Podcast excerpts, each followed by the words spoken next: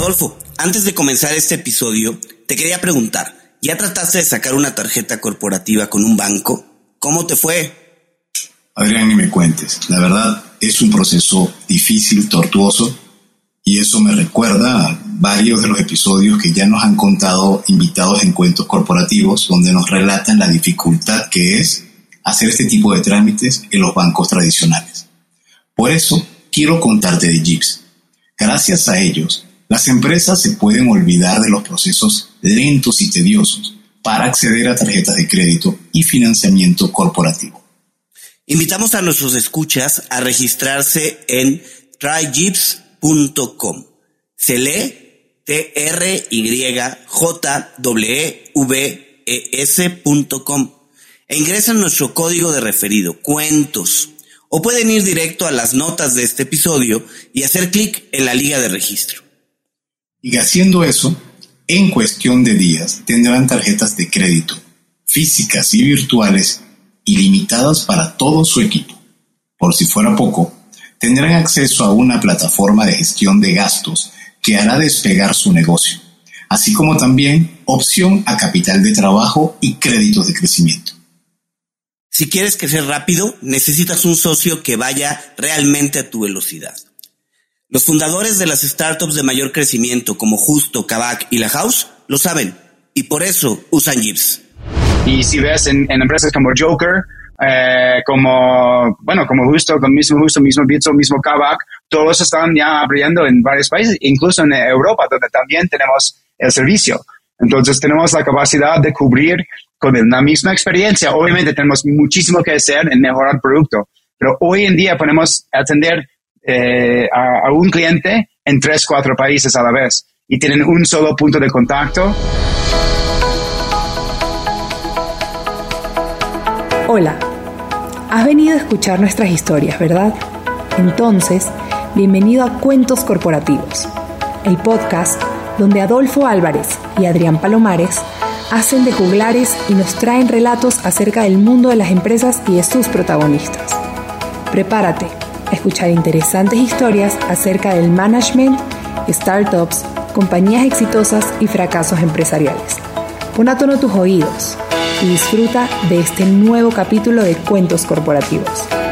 Y como todo cuento, este también empieza con un había una vez. Que lo disfrutes. Adrián, el problema del acceso al crédito y el bajo nivel de bancarización en América Latina es un tema parece que de nunca acabar. ¿Te recuerdas que el último reporte del Banco Mundial revela que el porcentaje de crédito, de crédito interno destinado a las empresas del sector privado como proporción al PIB fue de 55% el año pasado en América Latina y el Caribe, lo que deja mucho que desear cuando vemos que el promedio mundial es del 98%. Adolfo, no tenía yo en mente esos datos tan extremos. La verdad es que son lamentables. Pero bueno, tú y yo sabemos que a eso se dedican muchas startups que están trabajando y que están teniendo un, un éxito importante. Encontrar y resolver ese tipo de problemas de una manera innovadora, generando soluciones escalables. Fue así como Dilip Sasman y Shewin Gandhi dos emprendedores estadounidenses decidieron atender este mercado, creando Jeeps, una solución para entregar servicios financieros modernos a startups y pymes. Bueno, pero el tema es que en América Latina esto es un asunto enorme y cada región tiene su particularidad. No es común para este tipo de empresas que tengan acceso a plataformas digitales para poder administrar sus finanzas. Y es por eso que hoy Vamos a dejar que la cabeza de Jeeps en Latam nos cuente cómo lo están haciendo. Pero Adrián, para comenzar este episodio, vamos a hacerlo diciendo, como siempre, las palabras mágicas. Había una vez un joven neoyorquino que decidió conquistar América Latina. Ese joven talento fanático de los Yankees de Nueva York y egresado de la Universidad de Wisconsin-Madison, decidió su trayectoria profesional al desarrollo comercial, ventas e investigación. Recursos que usó para entrar en mercados emergentes, especialmente relacionados a fintechs. Él lanzó y escaló con éxito múltiples plataformas financieras especializadas en B2B y B2C y productos de préstamos colectivos en varios países. Nos acompaña Brian Xu, General Manager para la TAM de Jeeps. Desde hace casi dos años tiene a su cargo las operaciones de México, Colombia, Chile y Perú. Jeeps es una empresa que cuenta con el apoyo de Y Combinator, la famosa aceleradora de startups de tecnología. Y ellos tienen la misión de empoderar a las empresas a nivel mundial al brindar un enfoque moderno a los servicios financieros.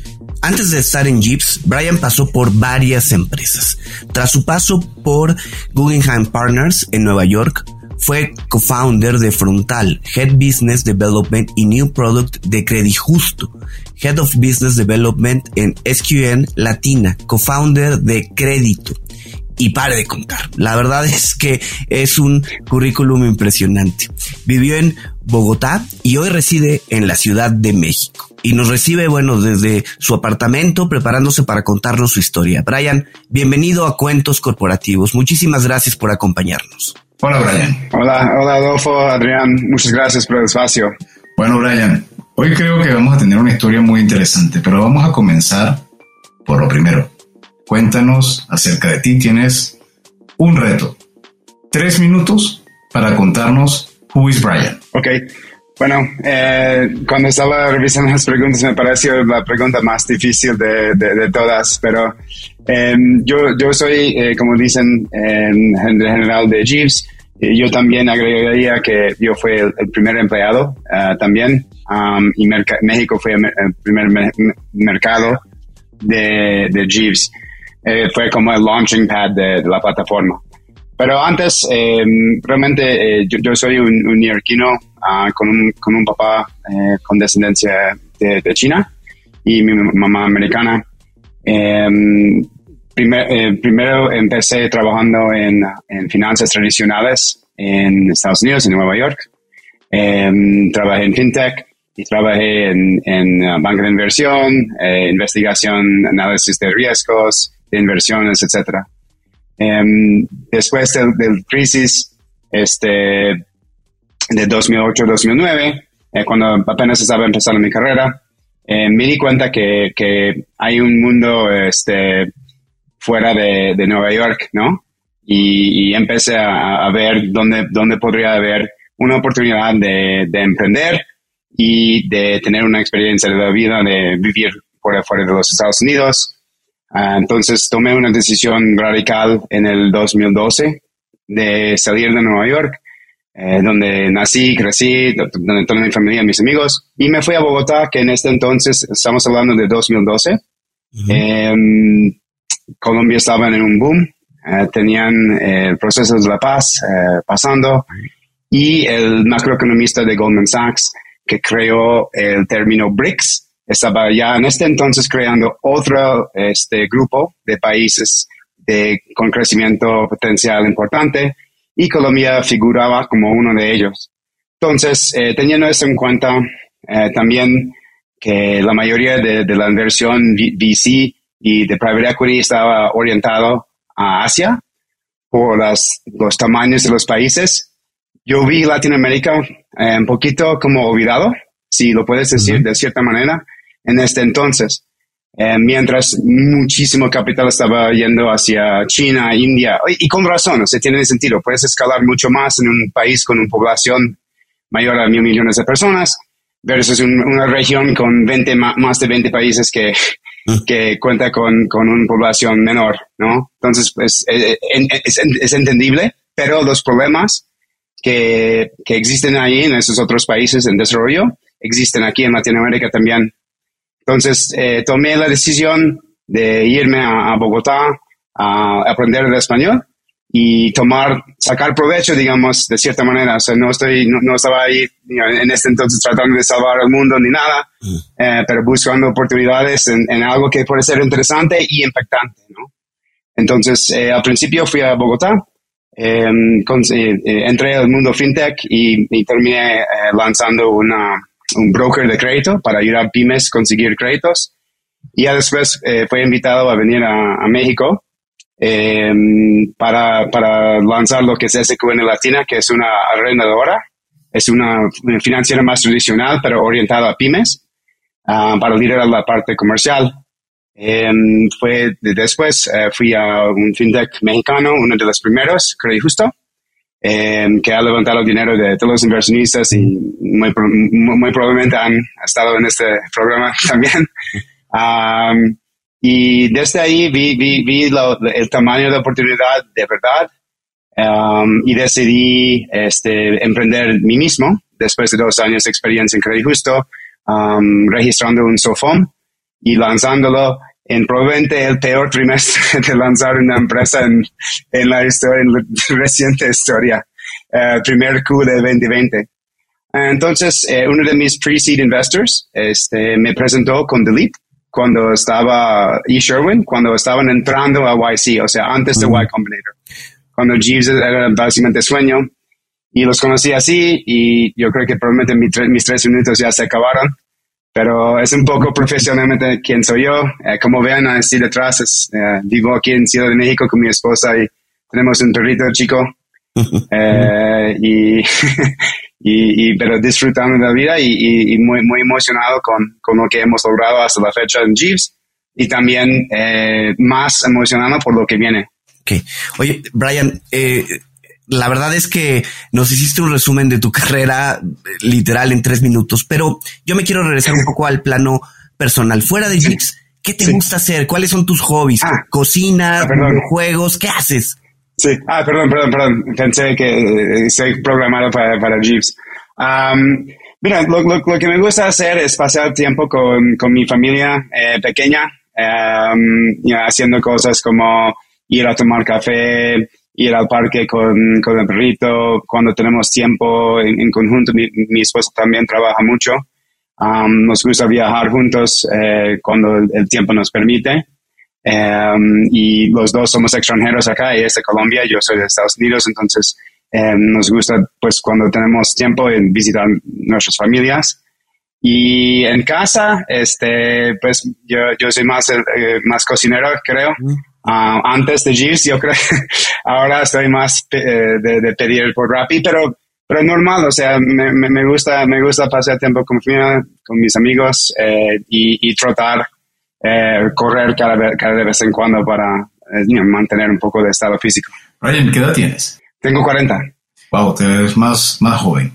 y cuéntanos algo. Gracias. Vuelvo de nuevo un poco a tu, a tu pasado. Tú eres economista, ¿verdad? Sí, señor. ¿Y cómo, mm, imagino que de ahí viene un poco la pasión del hecho de ser economista en el mundo de la fintech? ¿Cuándo viene ese twist? ¿Cuándo viene ese, no sé si es un spotlight, algo que de repente dijiste, no, no voy a ser, soy de Nueva York, pero no voy a ser ni beisbolista, probablemente porque a lo mejor no tienes las condiciones o no te gustaba mucho el béisbol. Eh, ¿Qué otra cosa? No voy a estar en el mundo de la construcción voy a estar en el mundo de las fintech, porque además, y ya lo vamos a decir más adelante, pero has trabajado como en 10 empresas en toda tu vida. Sí. Entonces, y casi todas vinculadas al mundo de la, de la parte de, de, fintechs. Cuéntanos cómo se da ese vínculo. Pues entre economista y, y, finanzas. Sí. ¿Cómo, ¿cómo decides entrar en este mundo? Sí, perfecto. Este, yo creo que por, por una parte eh, nací y en, en, Manhattan, ¿no? Y, y, todo lo que uno vea creciendo allá es eso. Y sobre todo durante la época cuando yo estaba creciendo, como, como dije, tengo 40, tal vez parezco más joven, pero crecí en los 90 y los 2000. Y, y en ese entonces era un boom de todos los booms eh, pasando en Nueva York. Entonces era... Eh, no suena como la mejor eh, cuento, el mejor cuento, pero es lo honesto.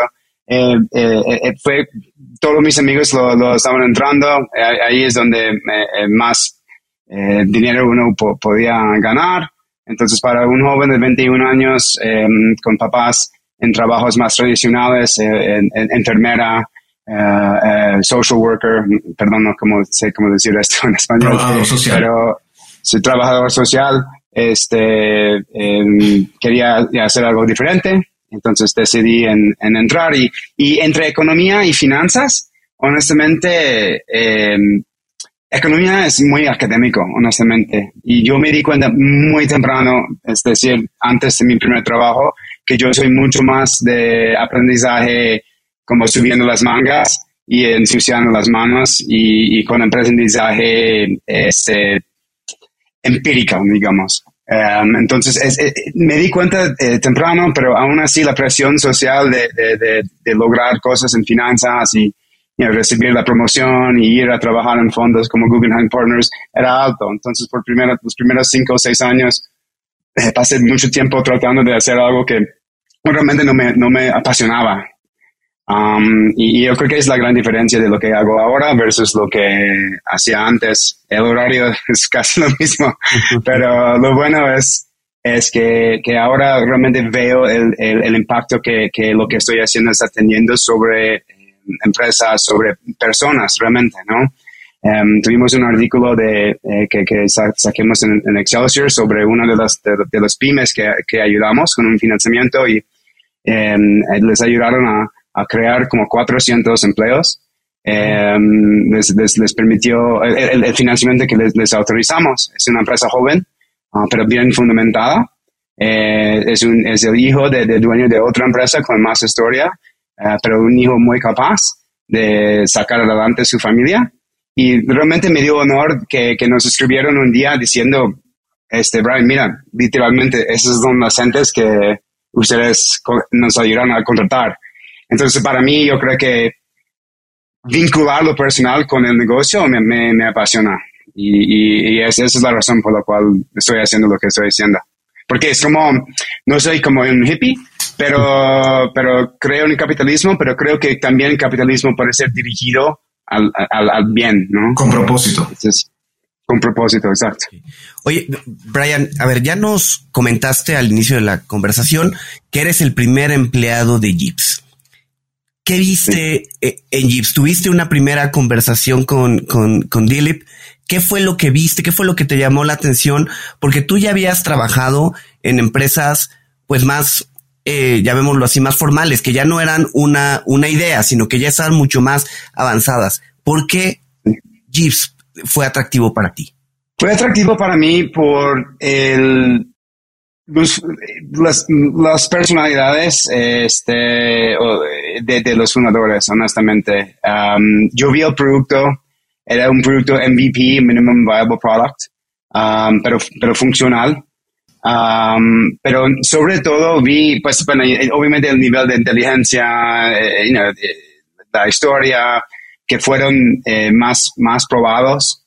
Eh, no, no, no son de, no, no, no tenían 24 años, eh, su, su, primer emprendimiento, o sea, los dos habían emprendido en, el pasado, um, han trabajado en, en, habían trabajado, perdón, en, en, en lugares, en eh, sectores que, que, donde era obvio que el problema que estaban tratando de solucionar lo tenían, tenían experiencia con ese mismo problema en, en sus trabajos anteriores. Yo creo que siempre eso es una, buena receta para un emprendedor de haber tenido el programa que están tratando de solucionar, ¿no? Y yo creo que eso, eso es lo que me, atrajo y, la, libertad que me dieron, ¿no? Em, yo creo que es, es algo que, que, fundadores en etapa temprana a veces, um, yo creo que después de una ronda o dos, se empiezan a crecer, a creer como Steve Jobs, Um, y estos dos fundadores, um, hasta hoy, uh, Dilip sobre todo, um, contesta, este, eh, contesta correos de, de, servicio al cliente, este, a, sus clientes desde antes. Entonces, ya siendo un unicornio, ya con toda la prensa, todo el dinero que hemos levantado, todo lo, que hemos hecho, um, seguimos eh, humildes um, y, y, enfocados en, en, lo que viene en el futuro. Y, eso, ese enfoque y humildad eh, fue lo, que realmente me atrajo al equipo, ¿no? Y obviamente yo, eh, habiendo estado aquí cuatro o cinco años en este entonces, eh, sabía la oportunidad eh, de atender eh, de manera innovadora el mercado de pymes y de startups en México. yo, yo lo sabía. Entonces, para mí también, de manera egoísta, fue una plataforma para yo, después de que el mío falló, honestamente, em, lo vi como una oportunidad de, aprovechar la oportunidad que sabía que está y que sé que está. Eh, vamos a trasladarnos, vamos a hacer un, vamos a regresar dos años en tu vida para el día en que te sentaste a platicar con Billy y con Sherwin. ¿Qué te contaron? ¿Cómo los veías? ¿Qué te dijeron de su historia con Y Combinator? Porque sabemos que es un estrés para todos los, para todas las startups que han estado con, con YC. Es, es difícil. ¿Qué nos puedes contar de ese momento? Pues em, cuando yo les hablé, em, las conversaciones eran, muy naturales. Em, dimos muy nuestros puntos de vista en, en cómo crecer, a la oportunidad que está, eh, las oportunidades eh, idiosincráticas de, de México, eh, estábamos de acuerdo. Entonces, tuvimos alineamiento desde, desde el principio en, en, en, la visión de, de ejecución de, de, lo que es Jeeves, ¿no? Entonces, la conversación era muy natural, honestamente, entre los dos, pero en términos de, de estrés, yo, yo, yo diré, desde mi, mi, punto de vista, hablamos, eh, hablé con los dos antes de Y Combinator y no, no volví a hablar con ellas hasta que, hasta que habían salido de Y Combinator y, y levantar, levantaron la ronda y me contrataron, me contrataron apenas cerraron la ronda Sevilla. Um, pero, pero para, para un, como un cuento, em, ellos eh, tuvieron el, uno de los, uh, de las entrevistas eh, eh, de, entrada más cortas en, en, la historia de Y Combinator. Mm, ah, no, no. Sí, sí, eh, yo creo que te, dan como 20 minutos, pero ellos, ellos terminaron en como 8 o 9 minutos. um, y porque, porque la, gente de Y Combinator, eso es como delete, delete lo cuenta como en persona, ¿no? Pero básicamente, um, su ronda semilla al principio había fallido también ¿no? Y, y por eso entraron a Y Combinator para, para, para aumentar como la, la, cantidad de inversionistas y todo lo que, el valor que trae Y Combinator. O sea, creo que antes intentaron sin Y Combinator y les preguntaron si, si no había este, pandemia, ustedes hubieran entrado y les dijeron que no. y este y así así básicamente ok como un poco de silencio incómodo y y, y terminar la llamada, pero, pero lograron entrar, lograron salir y entonces obviamente eh, vieron uh, la visión que tenían, eh, la, las habilidades de los dos y, y yo diría que, que, eran muy, muy complementarios las, habilidades de los dos cofundadores, que siempre es, es una buena señal. Um, pero era, era todo como, como todo, no, todo un poco. Um, pero, pero sí, estresante porque no, no escuché de nada de ellos por un mes, dos meses, mientras estaban pasando por YC. Wow. Eh, suena un poco eh, extraño que dos extranjeros eh, comiencen a crear una startup pensando desde el inicio en lanzarla en, en Latinoamérica y bueno, en particular en México. había algo que ya relacionara eh, a, a y a Sherwin con Latinoamérica, en particular con México, ya habían trabajado anteriormente o por qué pensaban en el mercado mexicano como un lanzamiento? Porque al final, por ejemplo, em, eh, Jeeps eh, eh, ha estado en rankings como uno de los unicornios mexicanos y en realidad no sé qué tan mexicano sea, ¿no? ¿Tú cómo lo ves, Brian? Sí, sí, sí. Es, es, siempre hemos, em, empezamos desde día uno con la visión de ser de ser una plataforma de servicios financieros global. Desde día uno empezamos con la visión de ser global. Y cuando yo empecé, estábamos no, no solamente eh, colocando tarjetas de crédito en México, sino también en Canadá y en Estados Unidos. y después de tres o cuatro meses de mi, de mi estancia, eh, yo vi la oportunidad que la gente estaba abierta a, a, hacer negocios por Zoom. Uh, y abrimos Colombia, Perú, Chile eh, dentro de los siguientes seis meses. Eh, de manera muy rápida. Ok, ahora cuéntanos algo. Y llegó el momento de, de levantar la cortina. ¿Qué hace Jeeps? ¿A qué se dedica y cuál es el problema que busca resolver? Sí, bueno, esa es, esa es la mejor pregunta y yo creo que eso es lo que, lo que nos hace diferencia de, de nuestra competencia en, en, mi, en mi cabeza. Um, lo que nosotros hacemos es proporcionamos una plataforma de servicios financieros a startups y a pymes de manera transfronteriza y global, eh, con base y fundamento en nuestra visión y experiencia en, de transfronteriza de los fundadores del equipo founding team. Em, y eh, se trata de, resolver todos los, este, los, dolores que, que, puede tener una empresa de etapa temprana o una empresa sencillamente pyme tradicional eh, que tienen en frente de, las entidades financieras para permitir que ellos crezcan. Entonces, la, forma que lo, lo, hacemos es a través de tres medios. Eh, uno es pagos, otro es crédito y otro es software eh, o, este, una plataforma digital, ya sea aplicación y plataforma web, donde se permite que los usuarios gestionan los gastos y un poco de la contabilidad de, de sus, este, sus empleados y sus equipos. Pero sobre todo proporcionamos una plataforma eh, holística eh, que resuelve los, los, los problemas financieros que que, como ustedes mencionaron al principio, eh, acceso de capital siendo el, principal. Oye, Brian, y bueno, em, ¿cuál ha sido la atracción de, de Jeeves en este periodo que en realidad pues es corto para una empresa, ¿no? ¿A partir de qué fechas eh, lanzaron en México? Eh, lanzamos en México, yo empecé en octubre y habíamos lanzado en septiembre en México de 2020. Septiembre de 2020, ok. Y bueno, de septiembre... lanzamos en Stealth. Este, no, no, las lanzamos de manera stealth, como sin anunciar, en, en, como agosto, septiembre. Yo, yo, yo uní en octubre. Um, y había tracción eh, de inmediata. Eh, mi carrera, he estado los últimos ocho o nueve años eh, casi puro comercial, desarrollo de negocio. Y fue la primera vez que la gente estaba buscándome a mí para mi producto, ¿no? Y eso es cuando yo realmente sabía que tuvimos algo y lo sabía de inmediato. Y tenemos, tuvimos un pequeño, cuento un poco de la historia también de mi, de, de, de, mi, mi, tiempo aquí. En mi primera semana eh, tuvimos un, un, tema donde, donde tuvimos que, que, ajustar nuestro modelo de negocio en, en, en tiempo real.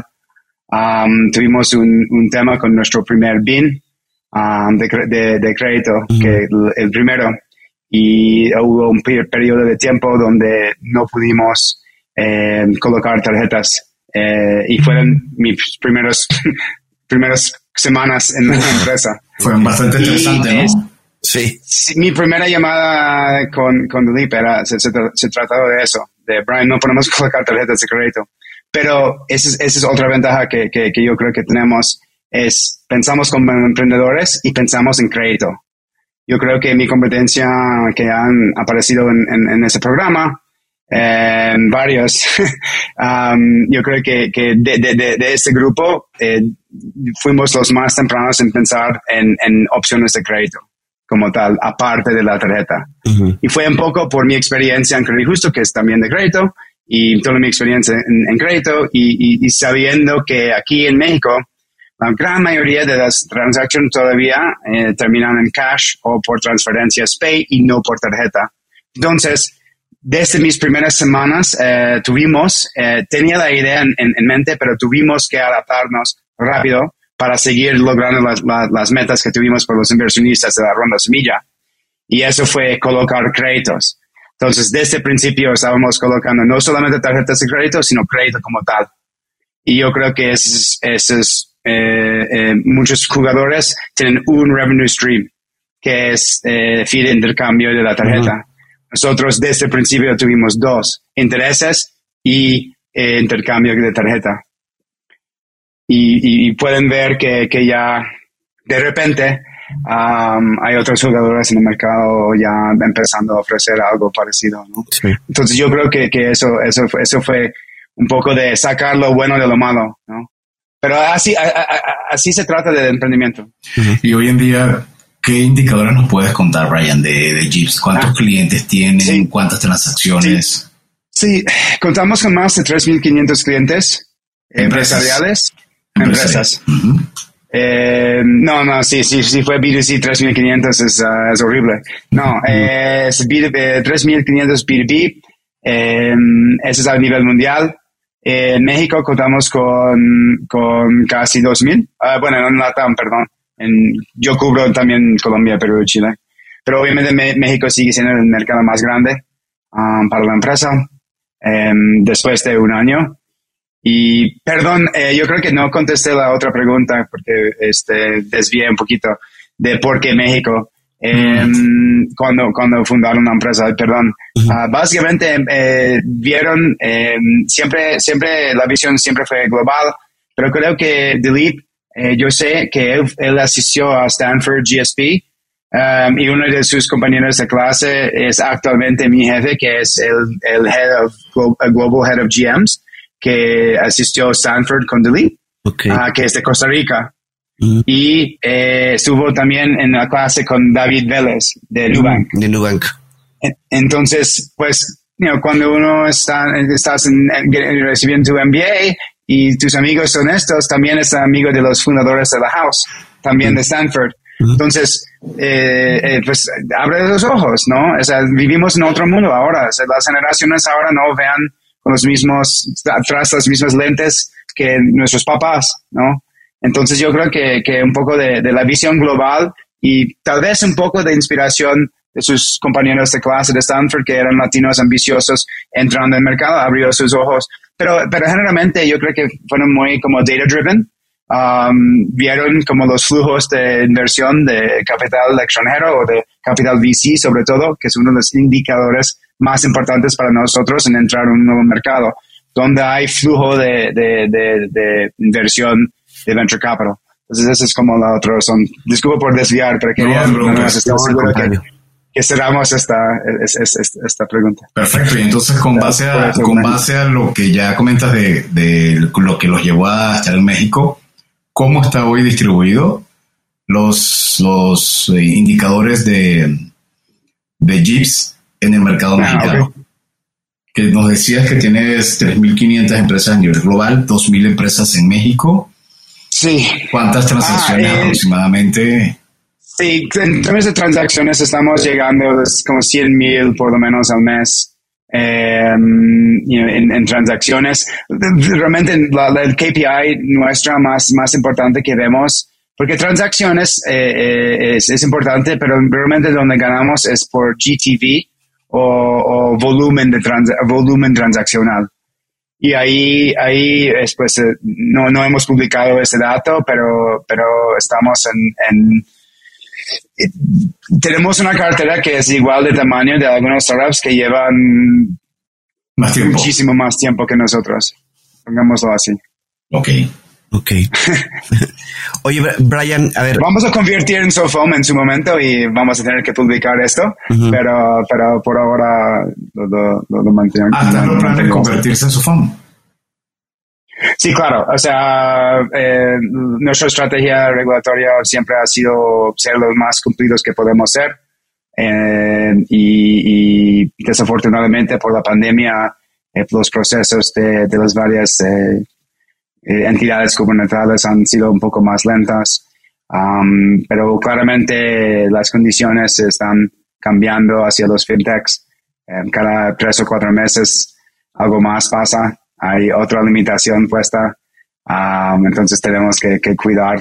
Eh, eh, y, y, obviamente estamos, estamos haciendo un, una empresa, es un negocio de, de, de prestar, que como, como estamos constituidos ahora está perfecto pero sería más optimizado de ser software. Antes de continuar con nuestra entrevista, te queremos recordar lo que mencionamos al principio de este episodio.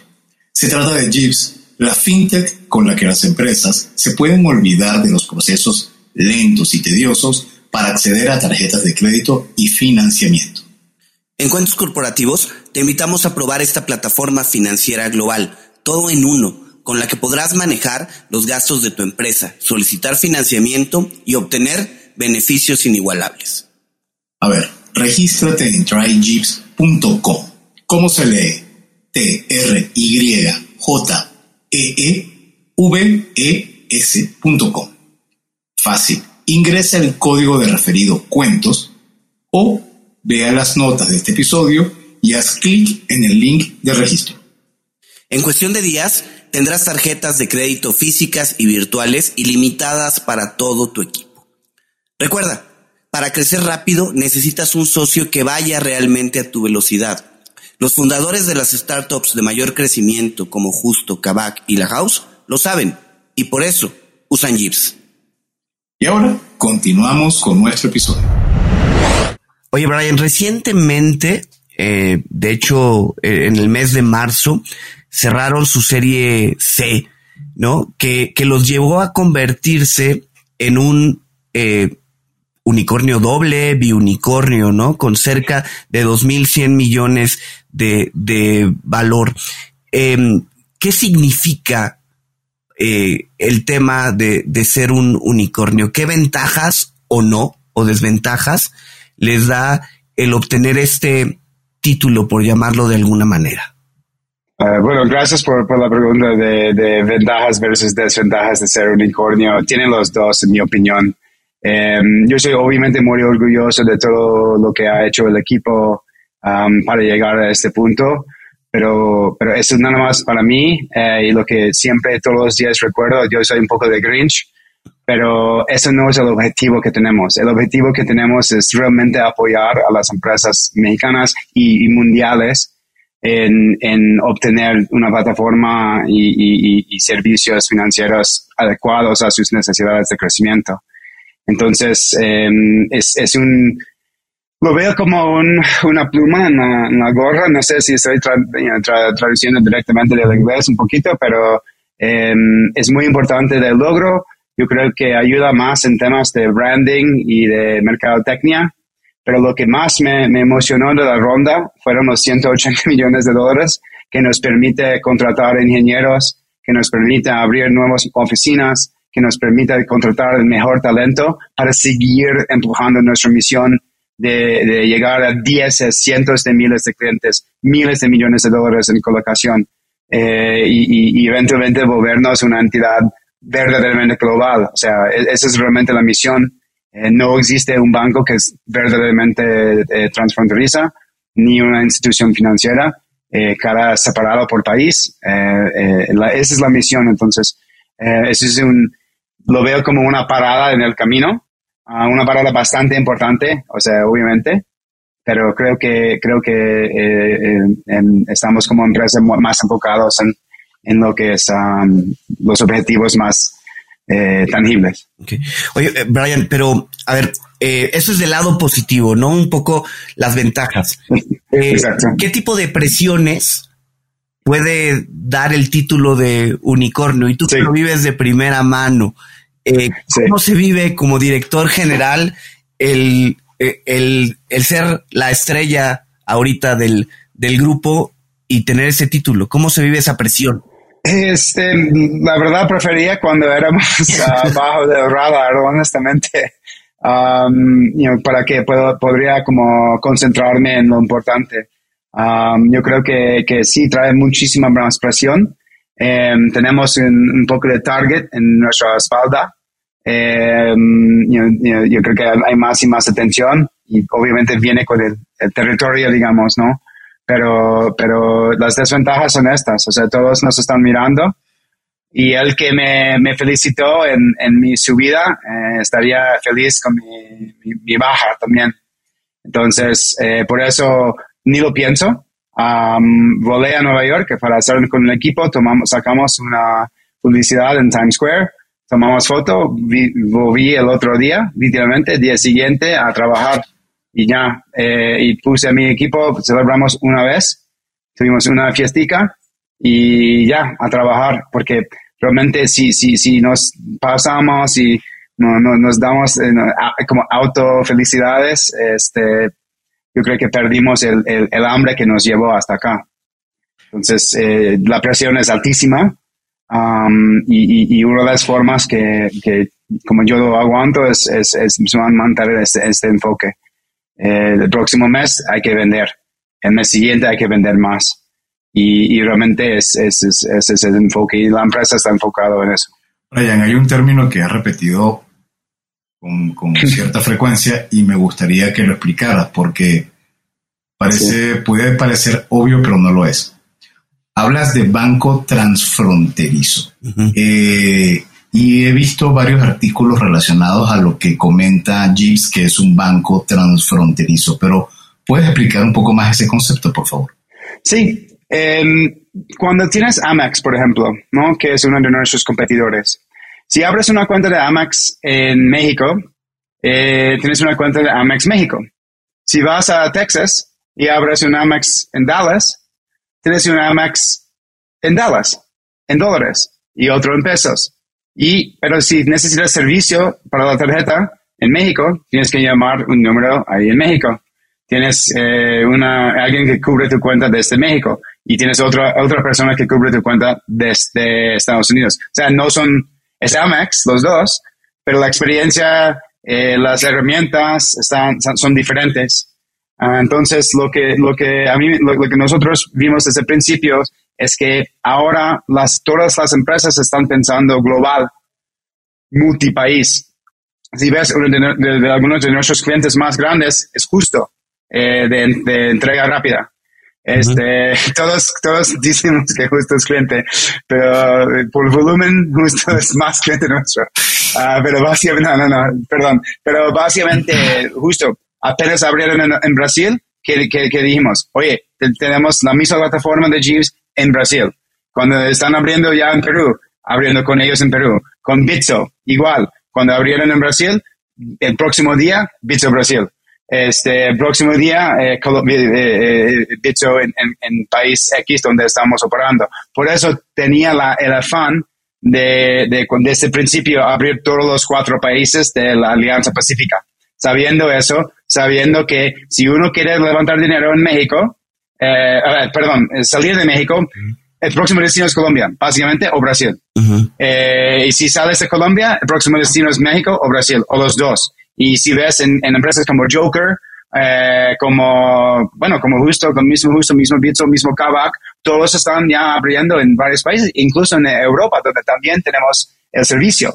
Entonces tenemos la capacidad de cubrir con la misma experiencia. Obviamente tenemos muchísimo que hacer en mejorar el producto, pero hoy en día podemos atender eh, a, un cliente en tres, cuatro países a la vez y tienen un solo punto de contacto y para como hacer un poco de, show, eh, nuestro servicio de, al cliente es, de los mejores, em, donde más eh, hemos enfocado, em, porque siempre puedes competir con eso.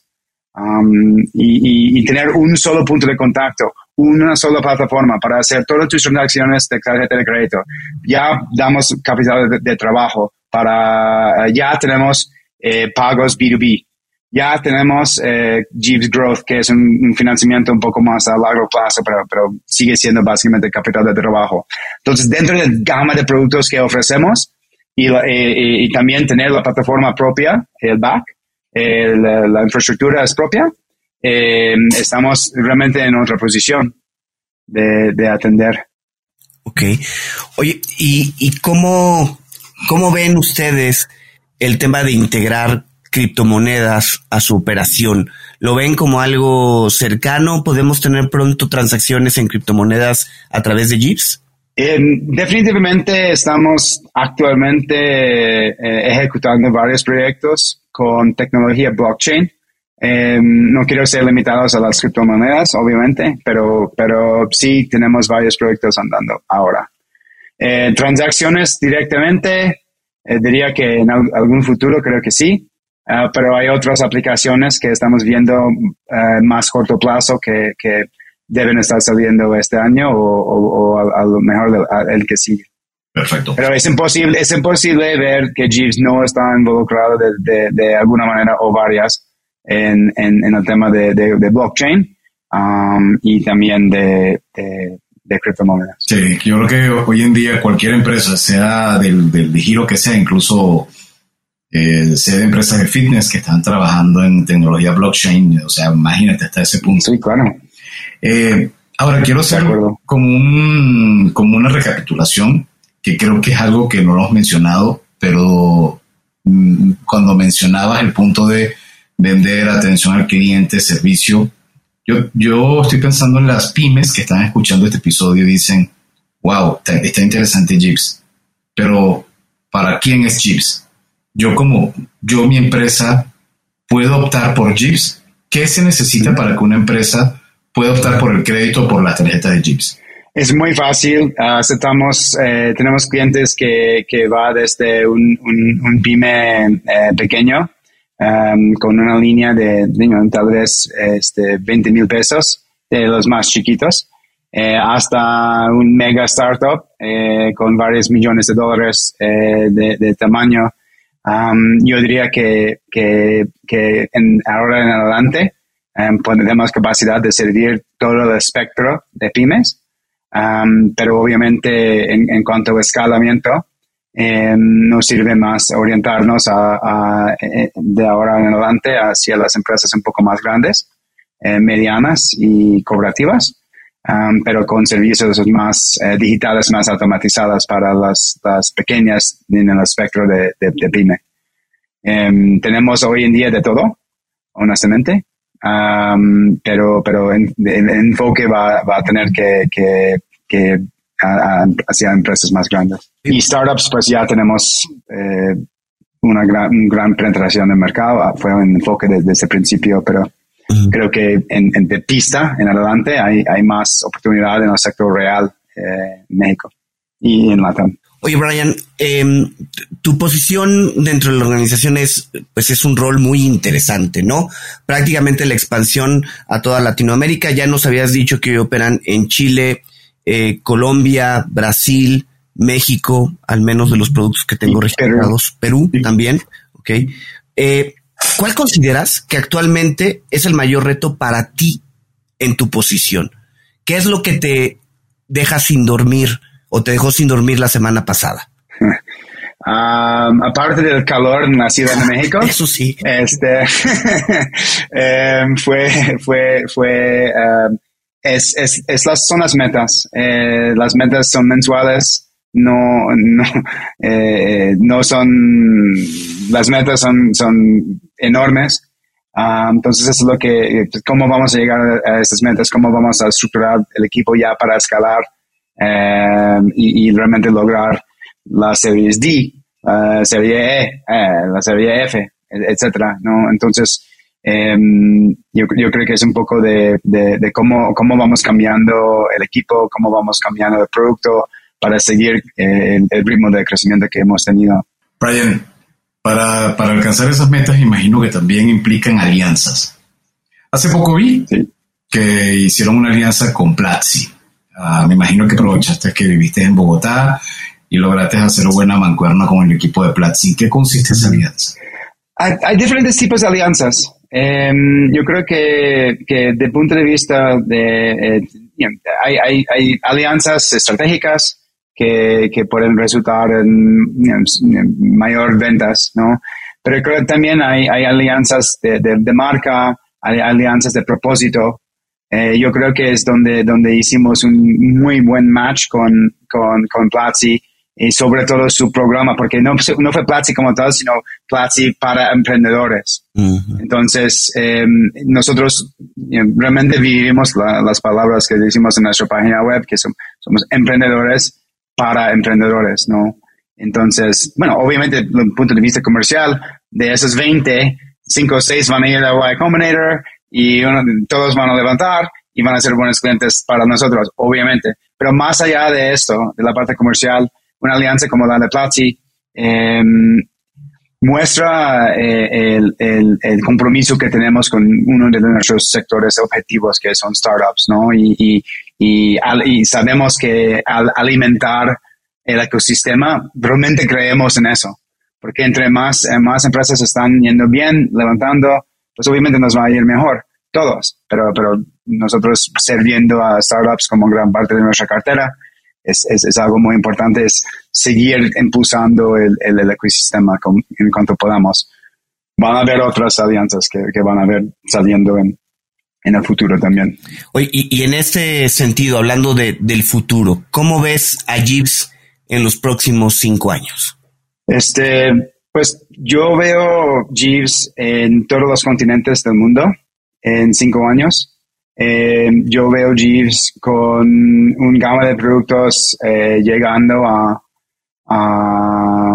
niveles de profundidad y complejidad, ah, igual que cualquier otra institución financiera eh, en el mundo. Es decir, em, ofreciendo un gama de productos que realmente resuelva todos los, los necesidades, las necesidades de, de, empresas, pymes, eh, y empresas en general eh, a, nivel global, con, con mucho más productos, una plataforma bastante más robusta. Eh, otra vez, pues países, por lo menos los, los países eh, principales de, de, todos los continentes en el mundo. Y, y ojalá, si, si tenemos un poco de suerte, tal vez este, saliendo en bolsa en, en, tiempo. No, no es garantía ni nada, pero, pero sería, sería un gran y sí, sí, sí podríamos lograr esto. Pero, pero más, más, más allá de eso, hablando otra vez de, lo real, eh, definitivamente en todos los continentes, definitivamente con un producto muchísimo más avanzado y ojalá con cartera de unos varios miles de millones de dólares, con ojalá un millón de clientes. Ojalá. Bueno, te deseamos todo el éxito del mundo, Ryan. Seguramente lo van a alcanzar. Pero ahora volvemos a tu plano personal. Y venimos con las preguntas obligadas en cuentos corporativos. Y la primera pregunta es saber si te gustan los cuentos. Sí, a mí me, encantan. Em, hoy en día no he tenido mucho tiempo de, estar leyendo más allá que cosas técnicas para aprender en, tiempo real, pero recuerdo a, mi juventud, eh, mi papá siempre, eh, mi papá es de China y es ciego, de hecho, entonces, eh, él llegó a, Estados Unidos con 18 años um, para buscar el sueño americano, básicamente, um, y me leía. Él quería que nosotros éramos educados, bien educados, ¿no? En, en, en, en familias asiáticas, el tema de educación es primordial. Entonces, mi papá me leía desde niño eh, los mitos griegos, ¿no? Em, como literatura clásica, eh, Tolstoy, este, entonces siempre he crecido con, con este encanto de, de, cuentos. Entonces, em, si me van a preguntar cuál es mi, mi favorito, puedo, puedo decir que ah, hay, una, hay, un, hay un general chino que se llama Han Xin, em, y básicamente fue chico en estatura, como, no, no, no, no, no, no como Napoleón, pero, pero pequeño como Napoleón. Okay. Y él lideraba en, en China de, de los este, estados, ¿cómo se llaman? Los, este, durante la época de los eh, cuatro eh, eh, reinos. For, for, the Four Kingdoms. Y básicamente usaba, usaba tácticas, tuvo una, una fuerza más pequeña, que su, su enemigo. Y utilizando como pues las herramientas y tecnología que tenían en este momento, eh, construyó como eh, una, como un, perdón por, por mi spanglish, como un kite, um, para aparecer como dragón mm, y logró a, a, decepcionar, no decepcionar, perdón, a, asustar.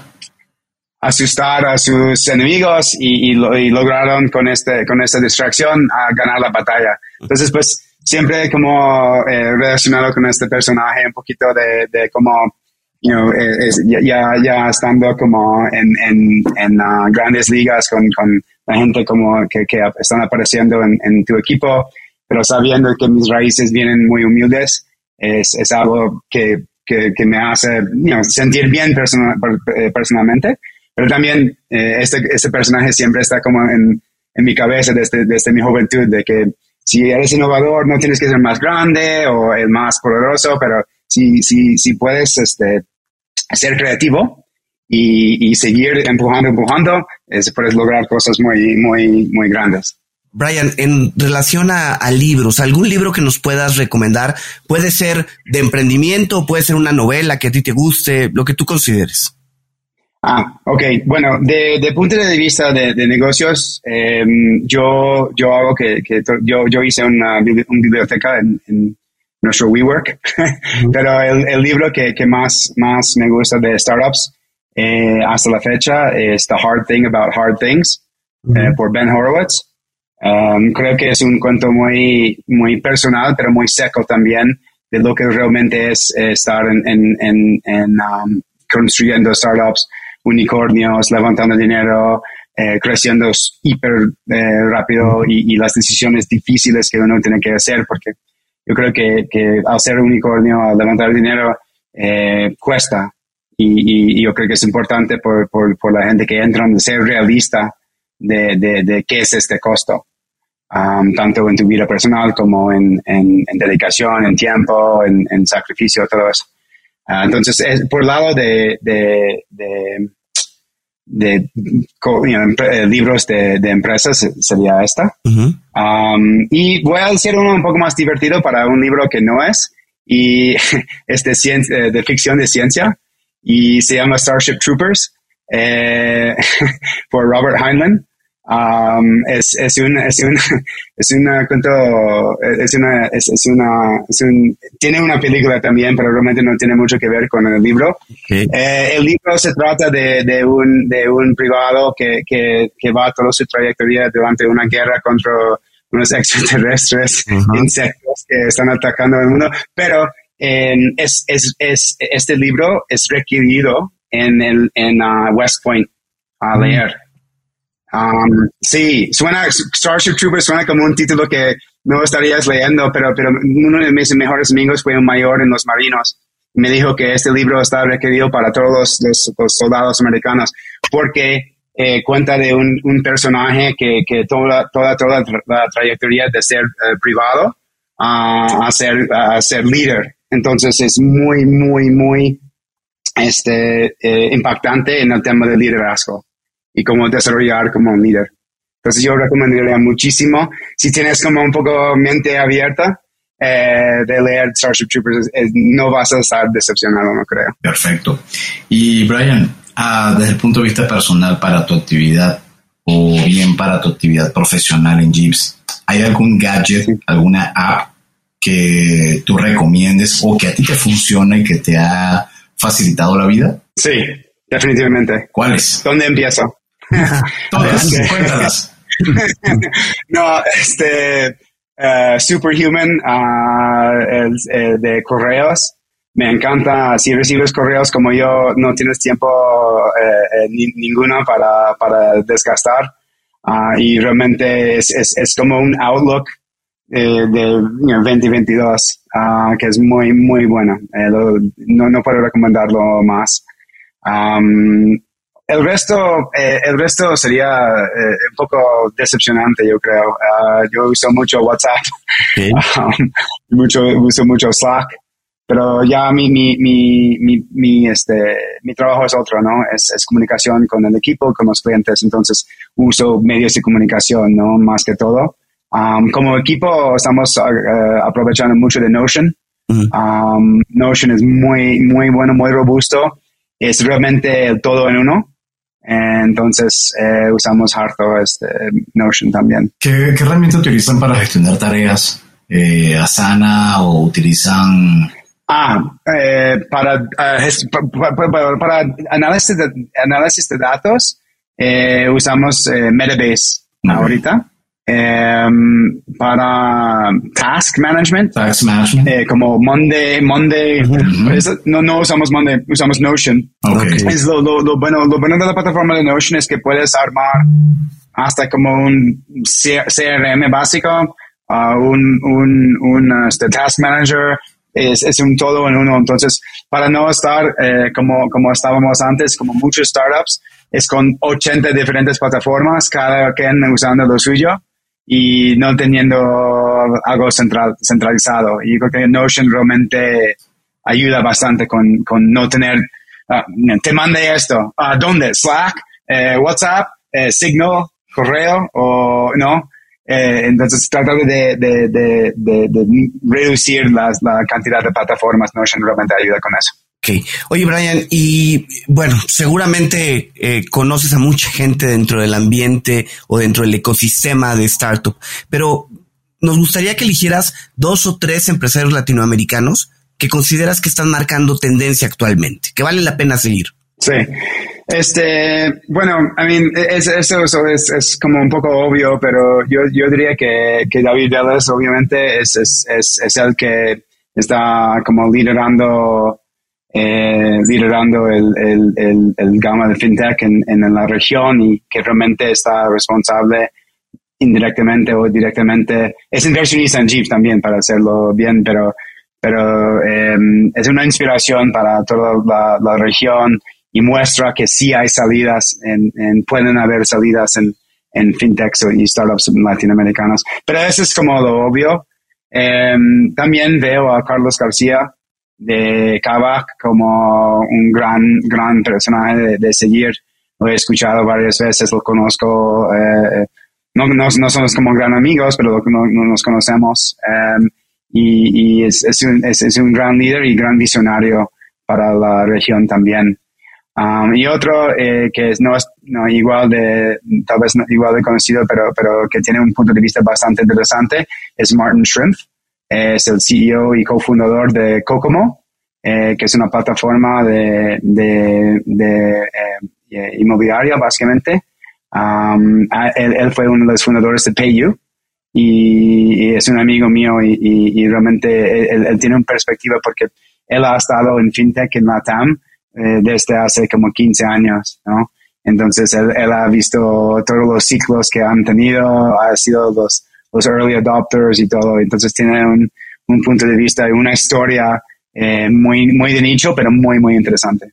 Brian, si hay alguien que quiere, luego de haber escuchado este episodio, quiere conocer más acerca de Jeeps, quiere entrar en contacto con Jeeps, bien sea porque quiere conocer los servicios de Jeeps o incluso uh -huh. quiere seguirte, ¿a dónde debe hacerlo?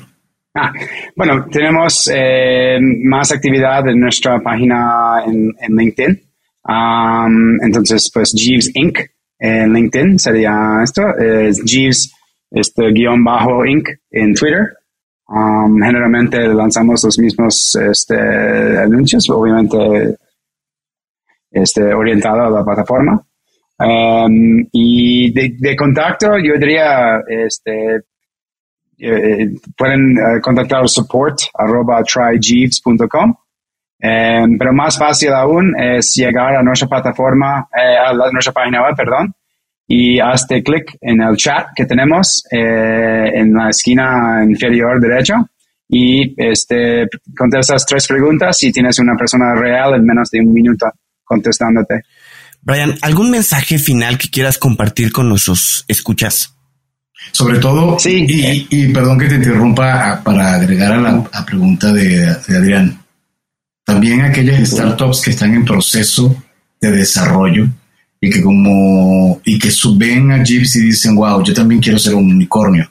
Pero tú decías hace uh -huh. rato, no es la meta ser un unicornio, la meta es resolver problemas. Entonces, si, ¿cuál, a, ¿qué, ¿qué, le darías, qué mensaje le darías a estas empresas que te están escuchando? Pues creen en sus sueños, pero cuando digo creen en sus sueños, no, no, no, no, no se pone creído por sus sueños, sino este, eh, eh, tener la convicción en, tus ideas y nada más saber que, que, tienes que darle todo, todo eh, para tal vez que sal, sal, sal, saldría bien. Y, y, tienes que disfrutar de, de, de, del camino um, y el proceso. Si no disfrutas del proceso y del camino, va a haber eh, eh, bajas, va a haber altas, ¿no? Va, va, a haber todo un poco. bueno, malo, medio, todo y, y, y, si no disfrutas el proceso, si no disfrutas a, construir, eh, yo creo que, que, que, puedes eh, quemar, se puede quemar un poquito, un poco burnout, si no, no, no mantienes esta, esta pasión por lo que estás haciendo. Y, finalmente eh, van a haber días buenos y van a haber días malos. Y siempre digo a mi equipo, eh, a veces, bueno, realmente siempre hay que poner un pie enfrente del otro. Y a veces eso va a significar, van a, you know, para usar una corporación americana, vas a ganar 10 yardas una vez, vas a perder 5 yardas, pero cuando estás perdiendo 5 yardas, sigues poniendo los pies enfrente para que no pierdas 10 yardas. Y el próximo día, próxima jugada, puedes seguir adelante, pero siempre adelante. Eh, y, y, y, pero, pero adelante en, en, en manera, eh, Dilip dice eso todo el tiempo es enfocado en la próxima, ¿qué, qué necesito hacer para lograr la próxima ronda? Porque seguimos en, es, en este juego, ¿no? Entonces, ese eh, sería mi mensaje. Muchísimas gracias, Ryan, por, por habernos acompañado y a ustedes por habernos escuchado. Si les gustó este episodio, por favor, no duden en suscribirse en su plataforma y calificarnos con cinco estrellas. Muchas gracias a nuestros aliados, la revista Neo, especializada en negocios, y a Radio Conexión Latam, la radio que une a Latinoamérica, medios a través de los cuales se realiza la retransmisión de episodios seleccionados de cuentos corporativos. En las notas de este episodio podrán encontrar sus espacios para conocer horarios y características de la transmisión. Y como siempre decimos, las empresas, sin importar su origen, razón de ser o tamaño, tienen todas algo en común están hechas por humanos. Y mientras más humanos tienen, más historias que contar. Y todo cuento empieza con un había una vez. Nos escuchamos en el próximo capítulo. Muchísimas gracias, Brian. Gracias, Brian. Muchísimas gracias. Que estén bien. Gracias por habernos acompañado en este capítulo de Cuentos Corporativos. Ojalá que esta historia haya sido de tu agrado y sobre todo que te lleves ideas y experiencias que puedas aplicar en tu propio universo empresarial. Esperamos que nos escuches nuevamente y recuerda, todos los cuentos comienzan con un había una vez. Hasta la próxima.